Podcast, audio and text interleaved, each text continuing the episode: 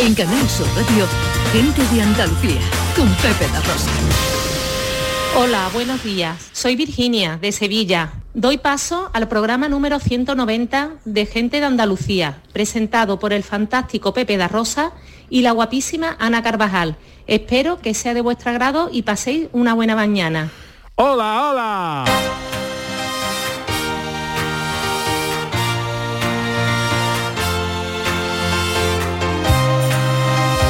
En Canal Sur Radio, gente de Andalucía, con Pepe da Rosa.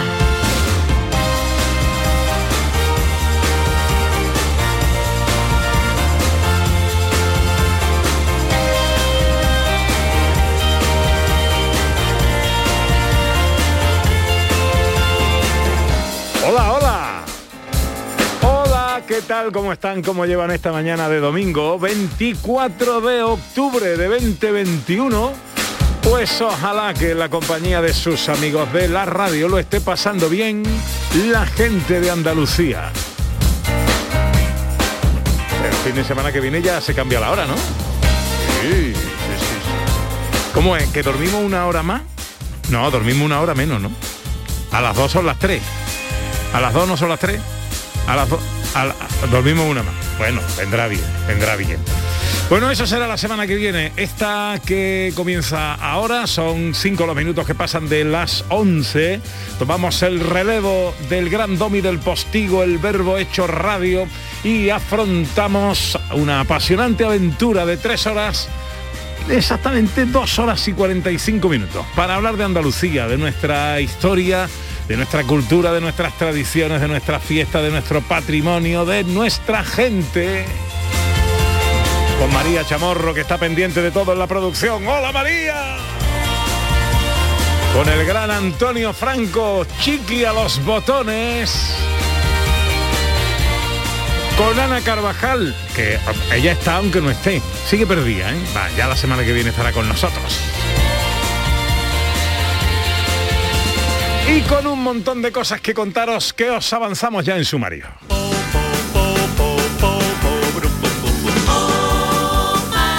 Estaremos en Málaga, sus calles ven estos días hasta 13 cofradías que hacen sus traslados previos a la procesión magna y en Granada para celebrar el Día de las Bibliotecas. Conoceremos el curioso caso de Almargen, Málaga, donde un símbolo fálico se está convirtiendo en motor económico y os animaremos a, a participar en la campaña Tus Kilómetros dan Vida a favor de la lucha contra el cáncer infantil.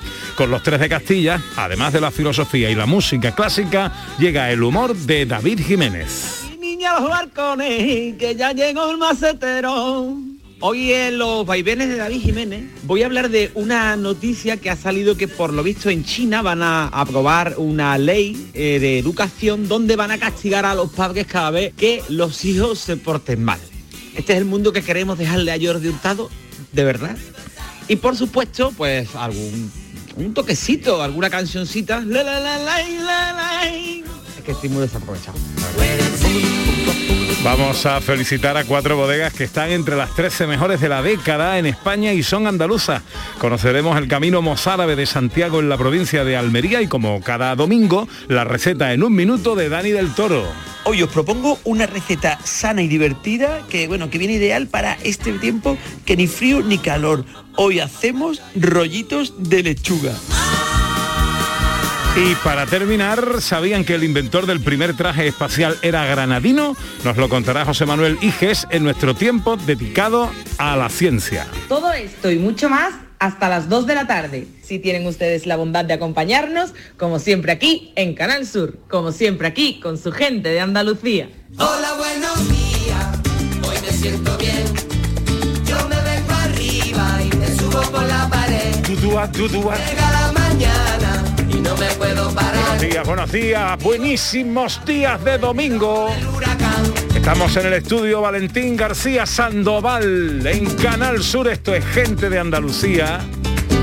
Y este paseo nos gusta hacerlo juntos a través de las redes sociales del programa, Twitter y Facebook, en Gente de Andalucía, en Canal Sur Radio y también a través de un número de teléfono de WhatsApp, el 670-940-200. Para nosotros, ya sabéis, vuestra participación es fundamental, primordial, esencial. Y este año queremos que los primeros saludos sean los vuestros. Ya sabéis cómo hacerlo. Este año, Gente de Andalucía arranca con los saludos de la gente de Andalucía. Buenos días, majarones. Soy José Mudarra, de Sevilla. Y aquí comienza el apasionante y emocionante programa número 186 Bienvenidos de Gente de a. Gente de Andalucía. Y aquí comienza el programa número 177. Buenos días, soy Lola, de Granada. Y aquí comienza el programa número 179 de Gente de Andalucía. Ellos ya lo han hecho. Si quieres hacerlo tú también, envíanos un WhatsApp al 670-944-958 y te contestaremos con el número de programa que tendrás que presentar. Recuerda, envíanos un WhatsApp al 670-944-958 y anímate a ser la primera voz que suene en Gente de Andalucía. Dicen de mí que yo he sido un libro abierto mucha gente ha escrito. No hagas caso, nada es cierto. Bueno, es bonita la letra, ¿eh? ¿Eh? Eh, de la canción. Bueno, como homenaje y reconocimiento a la labor que hacen los bibliotecarios, hoy se celebra el Día de la Biblioteca. Con tal motivo, queremos eh, en, este, en esta propuesta que hacemos cada día, para que intervengáis en el programa, participéis, nos llaméis, nos escribáis, nos dejéis vuestra nota de voz, pues proponeros que eh, nos habléis de un libro, que nos propongáis la lectura de un libro actual, de toda la vida, ese libro que os, os, marcó, que os interesó de alguna manera y que queréis compartir con nosotros. ¿Por qué no nos recomendáis un libro que echarnos a la mesilla de noche? Bueno, o donde sea que leáis. Yo, por ejemplo, no puedo leer la mesilla de noche. En la mesilla de noche, de noche, en la cama, me quedo dormido. No tengo que leer en otro momento del día. Bueno, pues nos recomendáis un libro 670 940 200. No dejaron ni una huella. Enseguida arrancamos nuestro paseo por Andalucía.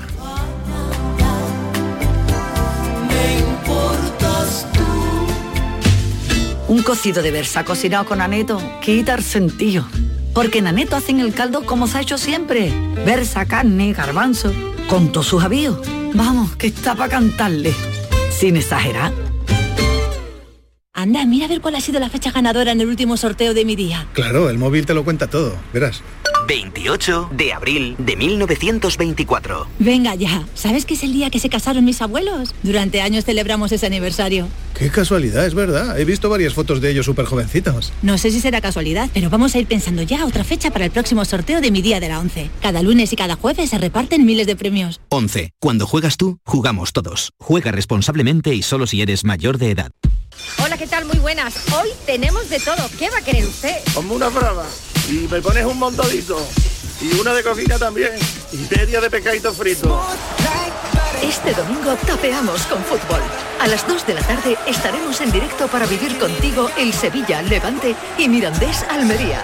Después, un café con el clásico Barça Madrid. Y para que no te falte de nada, la merienda con el Betis Rayo y el Unicaja Málaga Barça en baloncesto.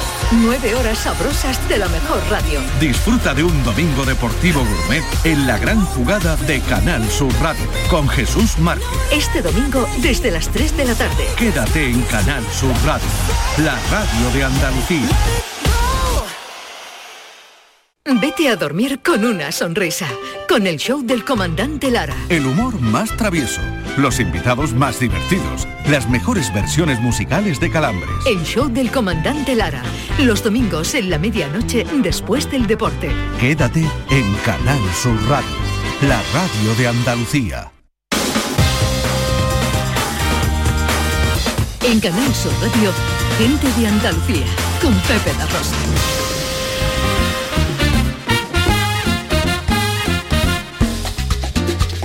11 y 13. Vamos a tener hoy pocas nubes en nuestros cielos, quizá un poquito en la zona de la vertiente mediterránea, pero nada, poca cosa. Los vientos mm, ocasionalmente fuertes en el estrecho, las temperaturas, oye, bajonazo, ¿eh? yo me he tenido que poner ya la rebequita para meterme en el estudio y no vamos a superar los 28 grados en Sevilla, quedará la máxima, 27 en Córdoba y Huelva, 25 en Cádiz y Granada, 23 en Jaén y Almería y tan solo 22 en Málaga. Esperamos vuestras notas de voz en el 670-940-200, hoy día de las bibliotecas, que nos recomendéis un libro. ¿Y por qué? ¿Eh? ¿Por qué nos lo recomendáis? Arranca nuestro paseo hoy en Málaga.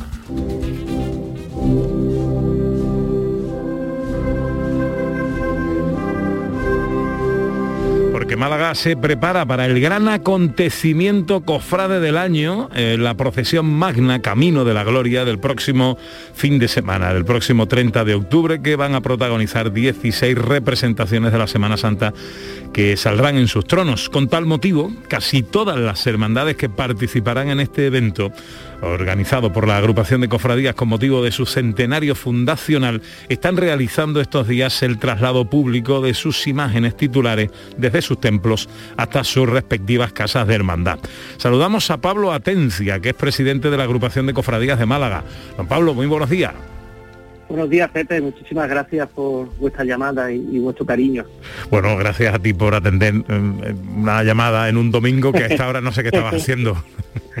No, ya preparándome para ir ahora a misa y organizar planes con la familia y, anoche madrugamos porque también tuvimos una salida extraordinaria de la Virgen de la Paloma.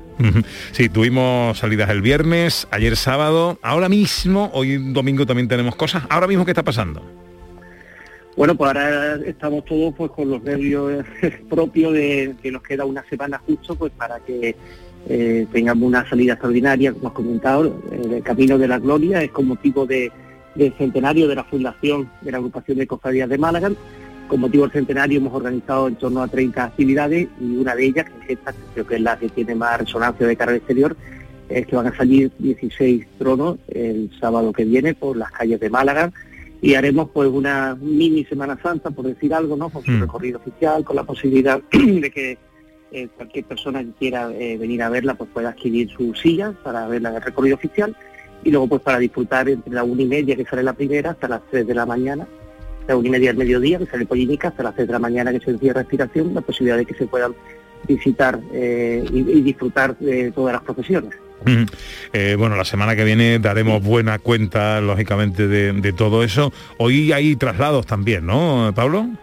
Efectivamente, hoy están trasladándose, pues, eh, claro, las imágenes están en las iglesias, van a salir de casas de hermandades y nosotros, pues, eh, tradicionalmente, pues, trasladamos la- las imágenes en unas pequeñas andas hasta la, hasta las casas de hermandad y, bueno, son, son 13 traslados los que se están haciendo durante estos días y hoy, hoy es uno más de esos días en los que hay traslados. ¿A quién le toca hoy? Pues si te digo la verdad mismo no, no te no te sabría decir exactamente cuáles. Eh, en la página web de la, de la agrupación y de las cofradías son, son 13 las que están haciendo de manera continuada en el tiempo. Ayer fue gitanos, ha sido también sangre, bueno, pues hasta 16 pues eh, todas están haciendo de manera escalonada. Bueno, yo tengo por aquí apuntado que eh, Ah. las cofradías fusionadas para llevar al Cristo de la Exaltación, la Virgen del Mayor Dolor y San Juan Evangelista eh, Ujú. saldrán hoy de- desde su sede canónica a partir de la de la una. Eh, se trasladará el Señor de la Pollinica y la efigie de San Juan Evangelista. Eh, eso tengo yo apuntado por aquí. Así que, bueno, pues también el martes tenéis salida, el miércoles, el jueves, que será el día de mayor actividad, y el sábado 30. Durante estos días, eh, eh, las imágenes podrán ser visitadas en sus casas de hermandad para- por todos los devotos, me imagino, ¿no? Efectivamente, estamos teniendo un mes de septiembre y octubre, vamos, que parece una cuaresma, ¿no? Hemos tenido el traslado previo de imágenes a una exposición que tenemos también en la catedral, con, con 13 imágenes de gran veneración. Hemos un congreso internacional, tenemos otra exposición y ahora, pues bueno, con este con este preparativo de, la magna tenemos la posibilidad de que las 16 imágenes pues se puedan eh, venerar y disfrutar en lo- los tronos y las casas hermandad pues previo a la, a la salida de- del sábado. El sábado día 30, procesión eh, magna, Camino de la Gloria, con motivo del centenario fundacional de la agrupación de cofradías de Málaga, cuyo presidente ha tenido la amabilidad de atendernos en esta mañana. Pedro Atencia, un abrazo muy fuerte, amigo. Muchas gracias, Pepe, y espero veros por Málaga y que nosotros en Málaga siempre decimos que se es malagueño cinco minutos antes de llegar. Y ahí esperamos. ¿eh? Sin duda ninguna, ahí estaremos con vosotros. Un abrazo muy fuerte, amigo. Gracias.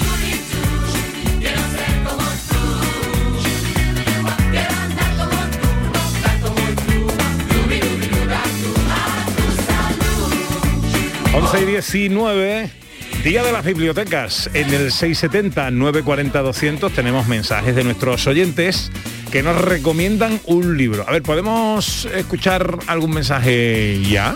Por ejemplo, este que nos saluda. Buenos días. Eh, hola, buenos días, Pepe. Eh, ante todo, gracias por el programa. Eh, menos que hoy también viene nuestro queridísimo David, nuestro rubio de oro. A ver si llueve y, y remueve un poco las nubes que faltan hace. Mm, Yo voy a, a aconsejar eh, el abanico de seda de, Liga, de Lisa Sid. Hay otro también que me ha encantado, eh, La hija del curandero de Amitán. Y, y otro también, es que tendré una, una lista sin fin, pero Cometas en el cielo. Este han hecho una película y todo, pero no tiene nada que ver con el libro, de Calais Hosseini. Pues esos tres libros, bueno, hay muchísimos más que son divinidades. ¿El por qué? Pues cuando lo leáis, Uno a uno, veréis leadlo el en uno. porqué. Son estupendos. Pues muchas gracias por el programa. Soy Magda de Sevilla. Pues muchas gracias Magda por esas recomendaciones. Eh, Recomendarnos uno. Y me gustaría eh, sobre todo que nos dijerais por qué. ¿Vale? ¿Por qué nos lo recomendáis? ¿Por qué, por qué me lo tengo que leer? ¿Vale? ¿Qué, qué, eh, qué sensación os ha causado? ¿no? ¿Y por qué nos lo deberíamos leer? Bueno, pues en este Día de las Bibliotecas eh, queremos saludar a Javier Álvarez, que es director de la Biblioteca de Andalucía en Granada. La Dirección General del Libro y Fomento de la Lectura impulsa esta celebración y a esta efeméride se suman las bibliotecas de Andalucía a través del Servicio de Bibliotecas y Centros de Documentación de la Dirección General de Patrimonio Histórico y Documental de la Consejería de Cultura de la Junta de Andalucía. Javier Álvarez, como digo, director de la Biblioteca de Andalucía en Granada. Muy buenos días. Hola, buenos días. Hola, hola. Encantado de saludarle, amigo. ¿Cómo estamos, hombre? Bien, bien, de celebración, muy bien. De celebración. ¿Cómo celebramos en Andalucía, cómo celebran las bibliotecas de Andalucía este, este día especial?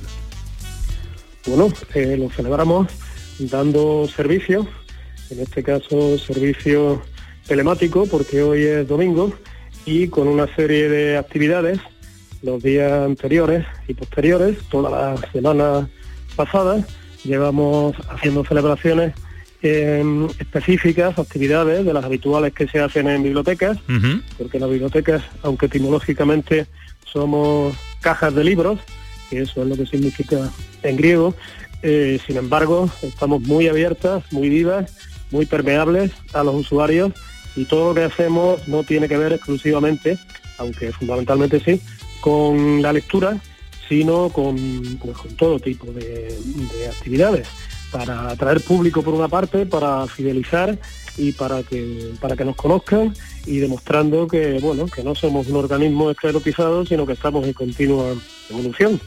Desde el año 2019 se incorpora el lema este día eh, a las bibliotecas aptas para todos los públicos, que va a estar presente en todas las actividades que se pongan eh, en marcha. ¿Qué queréis decir con este lema? Bueno, es un antiguo lema, ¿no? Un eslogan, aptas para todos los públicos, como, como las películas, ¿no? Que no son clasificadas. Ya saben, ¿no? Este, ese, ese lema. Este año, concretamente, el, el tema específico de bibliotecas, leer, aprender y descubrir, un poco en la línea que siempre se ha dicho de las bibliotecas, especialmente las bibliotecas públicas. Las bibliotecas no, no solo son bibliotecas llamadas públicas, aunque todas estén abiertas al público, existen bibliotecas especializadas, bibliotecas universitarias, eh, bibliotecas eh, autonómicas, como es la nuestra, la Biblioteca de Andalucía, y sobre todo mm, bibliotecas escolares muy importantes, un sector que necesita mucha atención y que lo ha pasado muy mal Sí. durante la, la pandemia pero esa idea es la de que las bibliotecas sirven para la formación, o sea, para aprender, para la información, es decir, para estar al día de todo lo que ocurre y para, bueno, para no despistarse y ocio, ¿no? Para leer por placer. Entonces este este concreto de este año, eh, junto con el del trienio, digamos, hasta para todos los públicos, es biblioteca, leer, mm, aprender y descubrir. En nuestra biblioteca, como bien has dicho en la introducción, eh, la Consejería de Cultura y Patrimonio Histórico, a través de, de, en de los organismos dependientes, eh, incluidas nosotras, la Biblioteca Andalucía y las bibliotecas provinciales, pues bueno, estamos celebrando mm, encuentros literarios, visitas teatralizadas, sesiones de narraciones orales, exposiciones bibliográficas, hasta conciertos de música.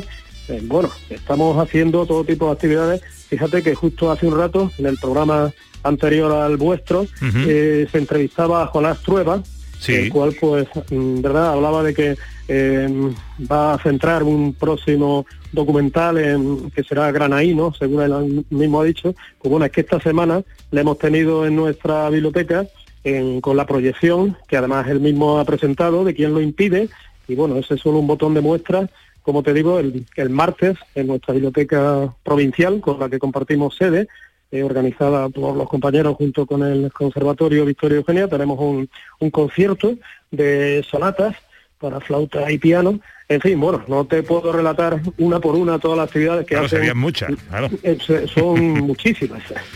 Buenos días de las bibliotecas. eh, eh, Javier Álvarez es el director de la Biblioteca de Andalucía en Granada, nos atendía en esta mañana. Leer, aprender, descubrir es el hilo conductor este año en este día especial. Unas bibliotecas que se adaptan a los tiempos sin duda, nuevas tecnologías. Eh, para también la nueva feligresía, que hay que cuidarla. Don Javier, un, alba- un abrazo muy fuerte y feliz día de la biblioteca. ¿eh? Un abrazo y muchas gracias por la atención que habitualmente dedicáis en vuestro programa, programa a todo y en Canal Sur en general a todos los temas culturales y a la promoción de, de la lectura.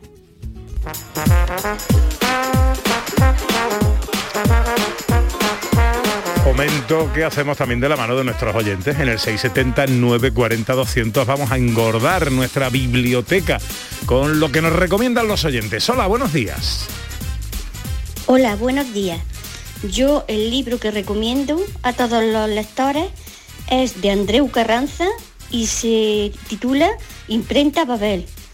Para los amantes de la lectura, de los libros y demás, yo lo recomiendo porque habla sobre el libro, sobre cuando los libros estaban prohibidos, sobre cómo los jefes de una imprenta, digamos, los dueños de una imprenta, pues hacían lo imposible porque esos libros no fueran destruidos y poder así mm, seguir con el conocimiento para la humanidad. Lo recomiendo porque hace ya tiempo que lo leí y la verdad, no tiene desperdicio, es precioso. Vale, buenos días. Buenos días, buenos días. Pues muy interesante la propuesta de esta imprenta Babel. 670 940 200 ¿eh? recibiremos vuestros mensajes los iremos escuchando a lo largo de la mañana ahora seguimos nuestro paseo y volvemos a ir a Málaga concretamente a la comarca del Guadalteba atención a esto es uno de los pueblos más occidentales de Málaga hablo del municipio de Almargen donde un pequeño símbolo de apenas medio metro de longitud se está convirtiendo en un auténtico motor económico de la localidad. No es un símbolo cualquiera, es una piedra fechada en la edad del bronce con 5.000 años de antigüedad que pesa 33 kilos y que tiene forma fálica. Es el ídolo de la fertilidad que atrae muchas visitas de parejas que tienen dificultades para quedarse embarazadas y que vienen con la esperanza de que el falo obre su milagro. Y en muchos casos se da, ¿eh? Trinidad Ángel Sobrino es guía del Museo de Almargen donde se encuentra este ídolo de la fertilidad. Hola Trinidad, muy buenos días. Hola, buenos días, ¿qué tal? Pues encantado de saludarla. Es más o menos así como lo he contado, ¿no? Más o menos, con alguna otra anotación. En realidad la pieza es de la edad del cobre. Tiene efectivamente, como bien has comentado, unos 5.000 años, 4.500, 5.000 años de antigüedad. Equivocado de Pero metal. es de la edad de... de la edad del cobre. Bueno, eh, há- háblame de la piedra en sí y de su valor histórico. Sí, pues eh, la pieza tiene unos 48 centímetros de, longitud y es una pieza muy singular, arqueológicamente tiene un valor incalculable. Está tallada íntegramente en mármol, eh, bulto redondo, y tiene forma de falo, como también has comentado. eh, en su extremo inferior marca el, el glande y a media altura hay una representación del vientre grávido de la embarazada, de la mujer embarazada o del animal, preñada en este caso, ¿no? Y ya en la parte superior hay una representación facial que integra pues los ojos y la nariz en relieve y unas cuencas orbitales muy alargadas. Y es una pieza simétricamente equilibradísima eh, y estéticamente muy muy bella también. Una obra de arte en cualquier caso. ¿Quién y cuándo encontró eh, esta piedra? Sí, pues en los años 80 eh, a una familia del pueblo se, se encontraba construyendo la que iba a ser su vivienda, ¿no? Y durante la, la cimentación de esa vivienda, que era propiedad de, hacer un recuerdo también a este hombre, ¿no? De Melchor Rodríguez Salguero, pues la, la hallaron. Ellos al principio pues no entendían mucho de arqueología, pero sí que les llamó muchísimo la atención, porque hoy por hoy la pieza tampoco está restaurada, que es lo que llama muchas veces la atención a nuestros visitantes, que realmente se encontrara así. Pero sí, es que era así, y entonces le, le llamó la atención y pensaron que había que conservarla. Ya Ujú. unos años más tarde, pues unos concejales del ayuntamiento aficionados a la arqueología van a verla y a partir de ahí empieza a estudiar su, Eh, Se le otorga la cualidad de facilitar la concepción de un hijo a aquella mujer que lo toque, Trinidad. Mire, eh, en realidad la función eh, prehistórica de la pieza estaba relacionada con la fertilidad, pero sobre todo con la reproducción, que tiene todo el sentido en el modo de vida de esta estructura de la sociedad de la, de del cobre, en la que necesitaban eh, dirigir la reproducción en todas sus vertientes. ¿Vale? Entonces la pieza, ellos posiblemente, todo parece indicar que la tenían eh, colocada de manera vertical, embutida en el suelo, penetrando la tierra para la reproducción del campo. Pero lógicamente eh, se entendería de manera general, la fertilidad no como la entendemos hoy, sino algo general, puesto que de ello dependían sus propias vidas. En aquel tiempo los niños, pues con 7, 8 años, estaban ya trabajando con la familia en las labores agropecuarias. Un niño venía al mundo a trabajar. Y por otro lado, si las tierras no eran fértiles, si no llovía, si los animales no criaban lo necesario, ¿no? Pues directamente era vivir o morir. Y esa era la función primigenia de- del ídolo. Qué interesante. Bueno, el caso es que a día de hoy el museo recibe muchas visitas eh, de gente que busca esa fertilidad. Efectivamente. La pieza ya cuando se estudia en el año 93 es trasladada al ayuntamiento y allí empieza a venir mucha gente a, a verla con, con esa segunda intención ya, ¿no? Después de saber cuál era- había sido la función prehistórica. Y bueno, ya en el año 2009 la trasladamos aquí, abrimos el museo desde donde, desde donde yo os hablo esta mañana y la verdad es que sí, que viene, viene mucha gente. Primero han mirado una obra de arte de la imaginería prehistórica del sur de, de la península ibérica, un- Claro. para mí una de las mejores. Y, según, y segundo, pues hay algo que permanece en nosotros cinco milenios después y que nos hace seguir confiando de alguna forma en, en la magia de este amuleto ne- Bueno, tengo entendido que incluso hay gente que, que luego va a visitaros ya con los niños nacidos pa- para como para agradeceros, ¿no? Y agradecerle al, al, al ídolo que, que, en fin, su efectividad. Sí, sí, es cierto. Tenemos además, no sé si son 10 o 12 libros de visitas que se empezaron a escribir en el año 2000. Tenemos 21 años escritos ya con la referencia de esas personas que vienen a, a ver la pieza y a mirarla. Qué curioso. Y es verdad que muchas veces vuelven de segunda con fotos de los niños y con experiencias positivas. Bueno, vienen gente de todos lados, incluso de fuera de España, y lo, y lo mejor de, de todo eh, es que, bueno, es una excusa perfecta para conocer el resto del museo, ¿no? Que tendrá cosas interesantísimas también, Trinidad. Totalmente. Siempre les hacemos una visita guiada. Eh, El museo es muy pequeñito, pero tiene tres piezas muy, muy interesantes. La primera, la más antigua de esas tres, es precisamente la- el ídolo del que estamos hablando, pero después tenemos dos piezas cartésicas que son muy importantes principalmente por la ubicación, que son ya muy, muy extraños eh, encontrarlo en esta zona de Málaga, sino que al contrario están hacia, hacia Huelva, donde estaban los, los cartesis, por supuesto, y Sevilla y Cádiz. Bueno, Entonces pues- sí que tienen mucho valor aquí. Bueno, pues eh, hay que visitar al margen y su museo municipal, que la excusa sea esta o sea cualquier otra, me parece magnífico si luego conocemos una localidad que además está beneficiando, decíamos al principio, motor económico. Viene mucha gente que luego va a los bares a comer, a beber y a, y a visitar el pueblo y a hacer sus compras, con lo cual magnífico, ¿no? supuesto que sí. Y además que ahora que se habla tanto de despoblación y de la España rural, pues precisamente lo que necesita la España rural es, es motivación y, y que seamos, en este caso la cultura, qué cosa mejor, una excusa para, para visitar estos pueblos de, de interior que necesitan afluencia y que necesitan sobrevivir también. Pues lo has contado muy bien. Trinidad eh, Ángel Sobrino es guía del Museo de Almargen. Muchas gracias por atendernos en esta mañana de domingo. Trinidad. Muchas gracias por vuestro interés. Buen día. Y vamos a concluir este primer ciclo de visitas por las cosas que están pasando en Andalucía eh, con una convocatoria que va a tener, esto no está pasando ahora, va a pasar la semana que viene, pero bien está que lo contemos ahora por si os queréis apuntar y contribuir porque se trata y hablamos de solidaridad. Novena carrera solidaria por la lucha contra el cáncer infantil, una carrera que ya lleva unos cuantos años bautizada con el lema, nombre, eslogan, tus kilómetros nos dan vida. Nos atiende Eduardo Quiroga, que es pediatra oncólogo del Hospital Virgen del Rocío de Sevilla, hospital desde el que salió, nació esta iniciativa hace ya algunos años. Hola Eduardo, muy buenos días.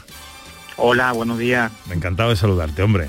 Igualmente. Estás hoy de guardia, ¿no? Estoy de guardia, sí, sí, me ha cogido entre viendo niños que están en una planta, me voy a ver a los niños de la otra planta y en ese descansito digo, me ha cogido justamente bajando la escalera. bueno, bueno, pues no te, no te entretengo mucho. Eh, Tus kilómetros nos dan vida es una iniciativa que nació en el año 2013 de la mano del equipo de médicos que atiende a los niños enfermos de cáncer en el Hospital Virgen del Rocío. Eh, cada año una carrera benéfica. ¿Cómo es, cómo participar? eh, ¿Qué pasa con lo que se recauda? Cuéntanos. Sí, bueno, participar es, fácil, participar se mete uno en la página web www.tuskilómetrosnosdanvida.org.org y allí pues puede uno eh, participar eh, corriendo. Entonces se compra su, su dorsal, se le dará su camiseta y se hace la carrera de 5 kilómetros para, para los adultos mayores de, de 14 años, pero esa carrera es una carrera efectiva, o sea, va gente que va corriendo los primeros, que van a por nota, digamos, que son corredores buenos, y luego allí al final ya le decimos los, los romeros, gente que viene andando, gente que viene cantando, disfrazada, bueno, de todo, de todo. Entonces es una carrera bueno. efectiva donde, bueno, esa, esa es una forma de participar. Quien no quiera hacer eso, que además es, que es fácil, pero no quiere hacerlo porque ese día no puede ir o por lo que sea, pues puede contribuir con el dorsal sol- solidario, que es el dorsal cero. Entonces, bueno, compra su dorsal, eh, el dorsal cero, y entonces pues colabora con la, con la investigación. Para los pequeños, desde los 4 hasta los 14 años, tenemos carreras infantiles y para que participen los más pequeños, que son un espectáculo, y el que y ya el que quiera hacerlo de otra manera, que nos acompañe el día 1 de noviem- noviembre, que está allí en el Parque de Adamillo, que hay una barra, hay grupo de rock, actuaciones de payasos, y entonces pues se toma allí una Coca-Cola, una cerveza con nosotros, y todo ese dinero, todo, todo, todo, todito, va a la investigación contra el cáncer infantil. Nosotros no tenemos empresas mediadoras, somos nuestros propios médicos y padres, familias, los que estamos allí poniendo las vallas, repartiendo las camisetas y eh, pues por eso, para que todo lo que se recoja vaya directamente para la investigación. Eh, una investigación, una recaudación que coordinará el, la SEOP, que es la Sociedad Española de Hematología y Oncología Pediátrica. Eh, eh, exactamente qué investigación, qué destino eh, más eh, primordial, más principal tiene ahora mismo ese, ese dinero que se recaude. Sí, pues bueno, ahora mismo hay unos tratamientos que son los tratamientos estándar, los tratamientos aprobados, que son los que más se han ensayado y tal. Eh, pero cuando un niño recae de la enfermedad y eso, tenemos que probar nuevos medicamentos. Esos nuevos medicamentos surgen de los laboratorios, de la investigación, del día a día de gente que está detrás de un microscopio y detrás de técnicas muy complicadas cada vez más, pues para sacar nuevos tratamientos. Nuestra carrera da una beca que se llama la beca Tus kilómetros nos dan vida y entonces pues se presentan proyectos científicos a nivel de toda España y el que nos parece que es el más acertado, el que más puede ayudar a, a encontrar nuevas curas para los niños, pues se le da esa beca. Con esa beca también pues pagamos data manager, gente que está metiendo datos, gente que está en los laboratorios, en fin, todo eso para, para investigar, ¿no? La investigación en España tiene sus eh, sus problemas. Eh, ya eh, tiene la, la, la atención primera, pues tiene sus primera, pues la investigación es una, una cosa muy pendiente, olvidada y sea y no es suficiente. Y además tener en cuenta que el cáncer infantil es una enfermedad afortunadamente muy rara, muy rara, y entonces, claro, pues eh, eh, hay poco dinero dedicado a la investigación de esta enfermedad. Eh, también decís que ya no solo es cuestión de curar la enfermedad, sino que hay que intentar paliar los efectos secundarios que en ocasiones puede comportar el tratamiento ¿no? de la enfermedad en los niños. Claro, los niños supervivientes, que son, bueno, la mayoría, porque el 70% aproximadamente de los niños con cáncer sobreviven a una enfermedad, que es una gran noticia. Tenemos que seguir luchando por ese 30% que no lo hace, pero ese 70% que se cura luego pueden tener eh, secuelas y pueden tener problemas a nivel de otros órganos. Hay que integrarlo, no se trata de curar eso, sino de integrarlo en la sociedad, que sean individuos independientes, autónomos, porque ya sabemos que la sociedad no es fácil y más si uno pues tiene alguna enfermedad incapacitante. Vamos a hacer una carrera a la luna, por ese camino viejo,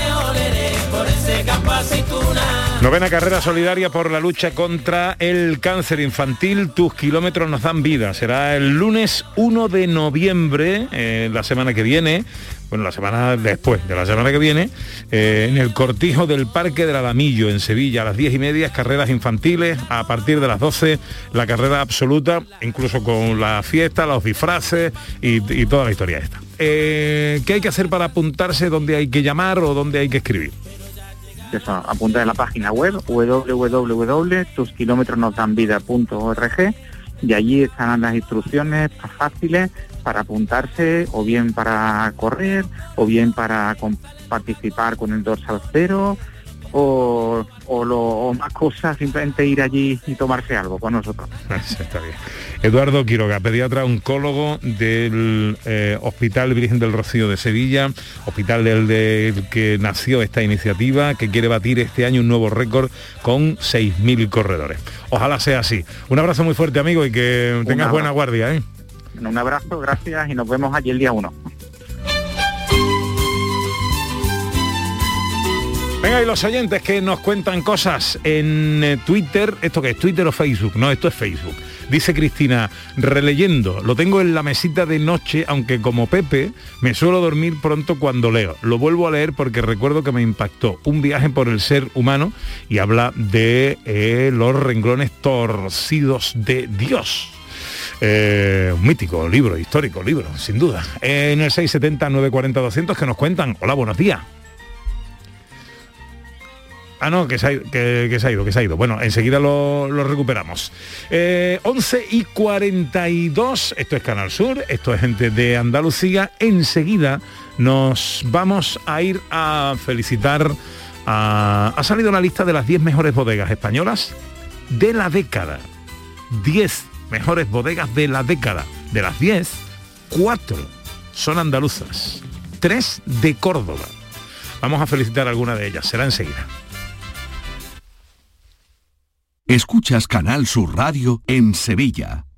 ¿Buscas una fibra óptica que te dé más? Telecable Andalucía es tu operador local de confianza, sin trucos ni engaños. Telecable. Fibra de 300 megasimétricos por solo 14,90 euros al mes y línea ilimitada de 30 gigas por 12,90. Contrata ahora en telecableandalucía.com y entra en un sorteo de productos Xiaomi. Telecable Andalucía. Conectarse está al alcance de todos. ¿Te has enterado de que en Los Alcores está la única tienda Xiaomi oficial de Sevilla? ¿Cómo te lo cuento? Tienen la única tienda Xiaomi de toda Sevilla, con ofertas y promociones que no te puedes perder. Además, renuévate con la nueva temporada en moda y complementos de las primeras marcas. Todo para el hogar, alimentación, gastronomía, cines y todos los servicios que necesitas para hacer de tu visita un momento perfecto. Centro Comercial Los Alcores, Autovía Sevilla-Málaga, salida 7. Mucho donde disfrutar. Llega la quinta edición de Expofare, la Feria de la Agricultura de Regadío del Valle del Guadalquivir del 28 al 30 de octubre en la colonia de Fuente Palmera. La cita profesional más importante sobre las innovaciones y tecnologías aplicadas a la agricultura de regadío. Si eres un profesional vinculado con la cadena de valor de la agricultura de regadío, no te lo debes perder. Expofare del 28 al 30 de octubre organiza Ayuntamiento de Fuente Palmera.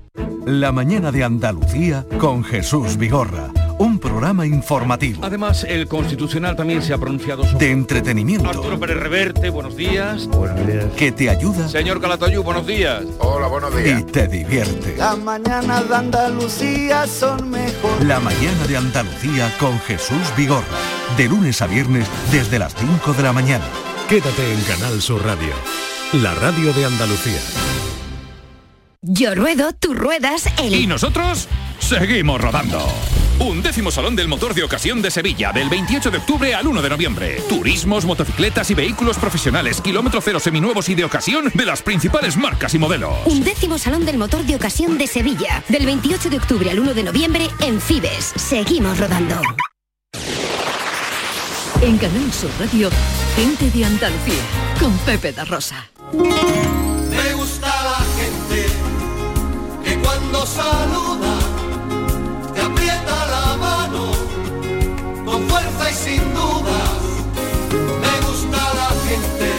11 y 44, Canal Sur, esto es gente de Andalucía y este tiempo es el que cada domingo dedicamos a hablar con gente interesante y con cosas interesantes. Eh, hace unos días la AEPEP, eh, acrónimo que recoge a la Asociación Española de Periodistas y Escritores del Vino, eh, ha hecho la compilación, la, la recopilación de 10 años de trabajo, 10 años de reconocimiento y de valoración de las mejores bodegas de España. Y en una lista de 10 recoge en un top a las mejores bodegas de la década, desde 2011 a 2020. Bueno, pues de 10 bodegas, de las 10 mejores bodegas de toda España, 4 nada menos son andaluzas, concretamente 3 además de Córdoba. Eh, permítanme que salude a José Luis Murcia, que es presidente de esta asociación española de periodistas y escritores del vino, es periodista del periódico El Mundo y es especialista en el arte de la cata, que ya hay que considerar sin duda como arte. José Luis, muy buenos días. ¿Qué tal? Muy buenos días. Encantado, compañero. Encantado de saludarte. Igualmente. Eh, bueno, cuéntanos primero, ¿qué es AEP? Bueno, una, una pequeña apreciación. Sí. No son 10 bodegas las elegidas, sino 13, porque son todas aquellas que en esta década han obtenido al menos cinco premios a los mejores de su- a, a- sus mejores vinos, ¿no? Entonces eh, han sido un total de 13 las eh, bodegas que han, que han sido reconocidas con este galardón y que han aceptado recibirlo en, en una gran cena de la comunicación que hicimos en Madrid. Correcto, sí, sí, además tengo aquí Y la, de ellas, la lista. evidentemente, eh, muy claro, Andalucía ha puesto su sello con tres bodegas cordobesas y una, obviamente, jerezana. Jerez, poca credibilidad, ¿no? Tendría, tendríamos si Jerez no está ahí en, en- en una lista top de vinos de cualquier clase, ¿no? Sin duda, sin duda. sin duda. Eh, eh, José Luis, eh, ¿a qué se dedica la AEPEP? Bueno, nosotros somos una asociación eh, que busca, primero, defender el sector del vino y segundo, apoyar a los profesionales que, que ejercen esta labor, ¿no? De- tanto periodistas como escritores. Una, también hay un grupo de, personas que, tienen publicado al menos tres libros sobre el sector del vino y que pertenecen a nuestra asociación. Eh, voy a seguir preguntándote cosas, pero eh, tengo el teléfono a un, a un gran amigo, a un viejo amigo, alguien con quien da gusto hablar de cualquier cosa, pero especialmente si es de vino, es cuando uno ya... eh, eh, pues entrega la cuchara, ¿no? Como se suele decir. No sé si conoces a Antonio Flores. eh, Hombre, Hombre. El, el gran prohombre del, del vino de El Jerez. gran prohombre del vino. y especialmente de González Díaz. Querido Antonio Eh, Flores. Efectivamente, González Díaz, que además ha sido la bodega más galardonada, todo decir. Querido Antonio Flores, muy buenos días. Buenos días, un saludo Pepe, Ana, José Luis, eh, bueno, y a toda mi gente, a mi gente de Andalucía. Un abrazo y un saludo a todos. Un abrazo. Eh, Bueno, lo primero felicitarte. Bueno, es, es indudablemente un orgullo. Fijaros que son 10 años y que este premio representa, sobre todo repre- representa algo que va muy unido a nuestro carácter, a González Díaz, un premio a la constancia, en a, a mantener ese nivel de calidad en nuestros vinos. Son más de 20 los vinos y brandis de, de González Díaz premiados en estos años. ¿eh? Pues fíjate. O sea, eso es un premio a la constancia y, y a la insistencia, indiscutiblemente, en la calidad. Oye Antonio, no sé si te cansas de recibir tantos premios. Pues la verdad es que no, porque los premios no solamente son míos, son de todos mis compañeros, de todos los que colaboramos en ellos. Y bueno, de recibir premios significa que elaboramos buenos vinos y por lo tanto que repartimos mucha alegría. Y de eso no se cansa nunca uno y menos en estos momentos. ¿Qué, qué significa González Díaz en el mundo del vino? En el mundo del vino, eh, una bodega que, que tiene que va a cumplir dentro de poco 200 años es una marca y una identidad fundamentalmente ya no solamente de Jerez ni de Andalucía, es marca España. O sea, una Totalmente. botella de tío Pepe, una botella de tío Pepe es eh, representa a España en el mundo. Tú viajas por el mundo y te puedes encontrar tío Pepe desde Nepal hasta Singapur, Malasia, allí hay, y cuando tú la ves, dices, bueno, ese es mi vino, ese es el vino de mi país, España. Oye, Antonio, y, te- y os digo una cosa, ¿eh? Eh, aunque lo, lo que te voy a decir ahora lo puede firmar el mismísimo Perogrullo, pero eh, qué sensación de placer, qué felicidad da cuando estás fuera de aquí que te den una botellita de vino del tuyo. ¿eh? Eh, me, me pasó en, en Colombia, en Bogotá, comiendo eh, con eh, unos amigos una comida de trabajo eh, y me viene el, el restaurante, el dueño del restaurante, pues por las razones que sea me conoció y, y como regalo, de- pero como regalo que traía en oro en como oro en paño, me trajo una botella de tío Pepe. Sí, porque además en Colombia estamos muy bien representados. Yo he estado como tú en, en Bogotá, hay una feria muy importante que es Povino. Y bueno, no te puedes imaginar cómo nos quieren y cómo aprecian a nuestro tío Pepe. Y es verdad. Y además desmiente algo muy manido, que es que el Jerez no viaja bien. Quizá es el vino que mejor viaja del mundo. ¿eh? De hecho, dentro de poco vamos a presentar, vamos a presentar un viñave de ida y vuelta que ha dado la vuelta al mundo con el buque escuela Juan Sebastián del Cano. Sí, señor. Hablamos, hablamos eh, de eso hace algún tiempo. Así como, ¿Cómo va el proyecto pues- ese? Pues ya ha vuelto, ya ha vuelto. Eh, la semana que viene se embotellará y bueno, eh, verá lo bien que viaja ese viñave y lo bien que ha viajado y lo bien que ha vuelto. Qué maravilla, qué maravilla. Eh, Antonio, es un placer siempre eh, saludarte, Bueno, saber de ti. estar con vosotros. Felicidades por todo lo que hacéis. Eh, ¿Cuándo se cumplen los 200 años? Bueno, habrá que esperar eh, hasta el 2030, hasta el 2035, pero vamos, ya queda menos, ya Ah, queda bueno, menos. bueno, ya bueno. queda tacha. Bueno, escúchame, yo pienso hasta aquí, ¿eh? O sea que hablaremos. Ah, yo también, yo también. Porque además, otra de las virtudes del vino de Jerez es que mantiene muy bien, ¿eh? Y, y es, es como yo digo, es un vino que cura el alma y alegra el corazón. Y eso te mantiene en forma. Bueno, eh, no sé si Antonio quiere algo para José Luis o José Luis para Antonio. Yo, Yo para José Luis un abrazo muy grande. ¿eh? Y Igualmente y felicitarle de nuevo porque porque ha, ha dicho una verdad como un templo. Es verdad que, que hay pocas cosas que sean más marca España que un vino tío Pepe, por ejemplo. Ya, pues está todo dicho. Antonio, un abrazo muy fuerte. Bueno, pues salud y a disfrutar de este domingo. ¿eh? Si puede ser con una copa de tío Pepe, por supuesto.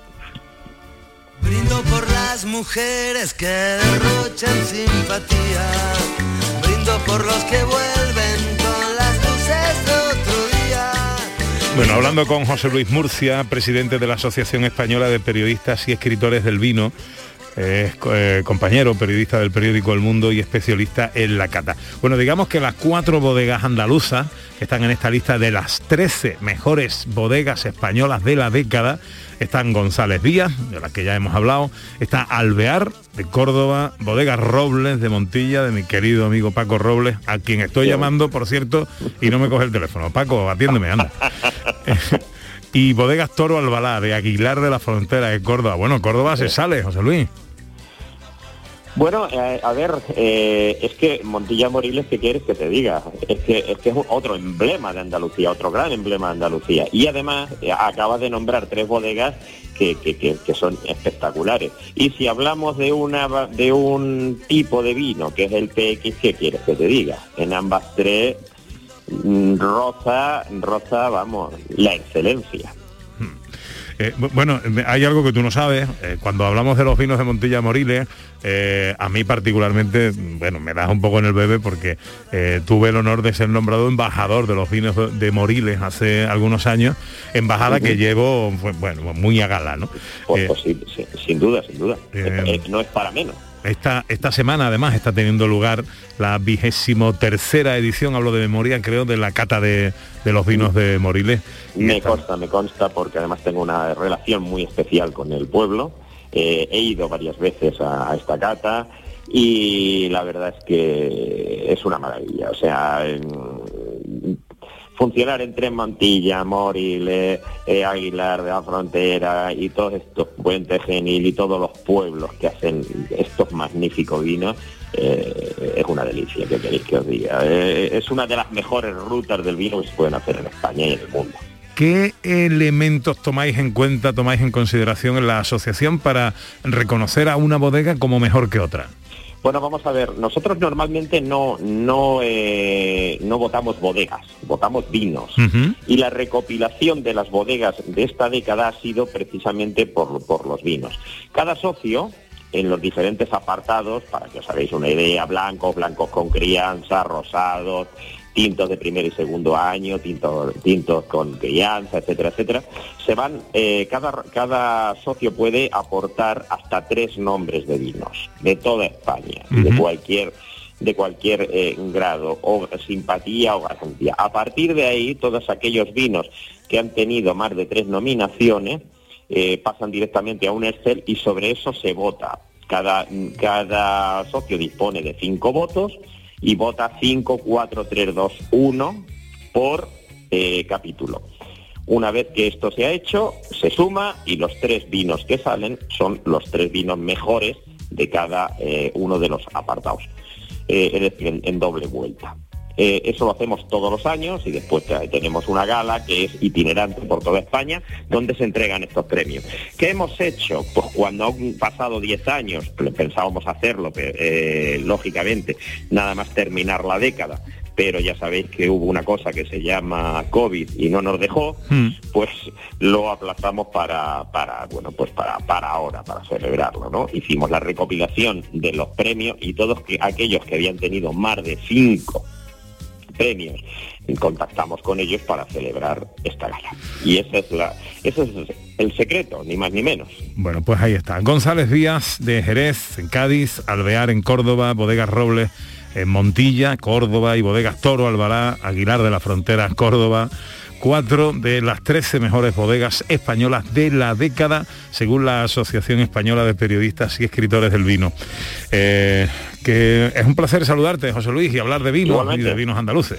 Por cierto, Igualmente, igualmente. Yo estoy encantado de ir a tu tierra, de degustar los vinos por allí.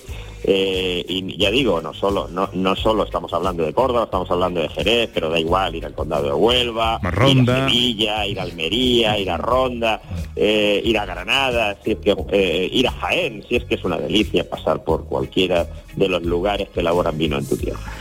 sí señor, pues lo dicho, un placer. Un fuerte abrazo, compañero. Otro para ti, buen día. Bueno, estamos llegando a las eh, 12. Felicidades ¿eh? a estas cuatro bodegas y felicidades a Córdoba, ¿eh? ciudad del vino. María, tenemos un mensajito por ahí de oyentes en el 670 940 200. Me da tiempo a escuchar uno antes de la información. Venga. Hola, buenos días. Hola. Síntesis, Pepe. En estas cosas, síntesis. Mi libro, La ciudad de la alegría, de Dominique Lapierre. Es un canto al amor y un canto a la alegría dentro de lo que de gente que tenía poca esperanza. La verdad me encantó. Lo recomiendo, lo recomiendo muchísimo. Adiós. Pues muchas gracias por la síntesis. La ciudad de la alegría de Dominique Lapierre. Y además muy bien explicado. 670 940 200. Queremos engordar nuestra biblioteca con vuestras recomendaciones en el día de la biblioteca. ¿Qué libro nos recomendáis y por qué? Esperamos vuestras notas de voz que iremos escuchando a lo largo de todo el programa. Ahora, como digo, llega la información a Canal Sur Radio.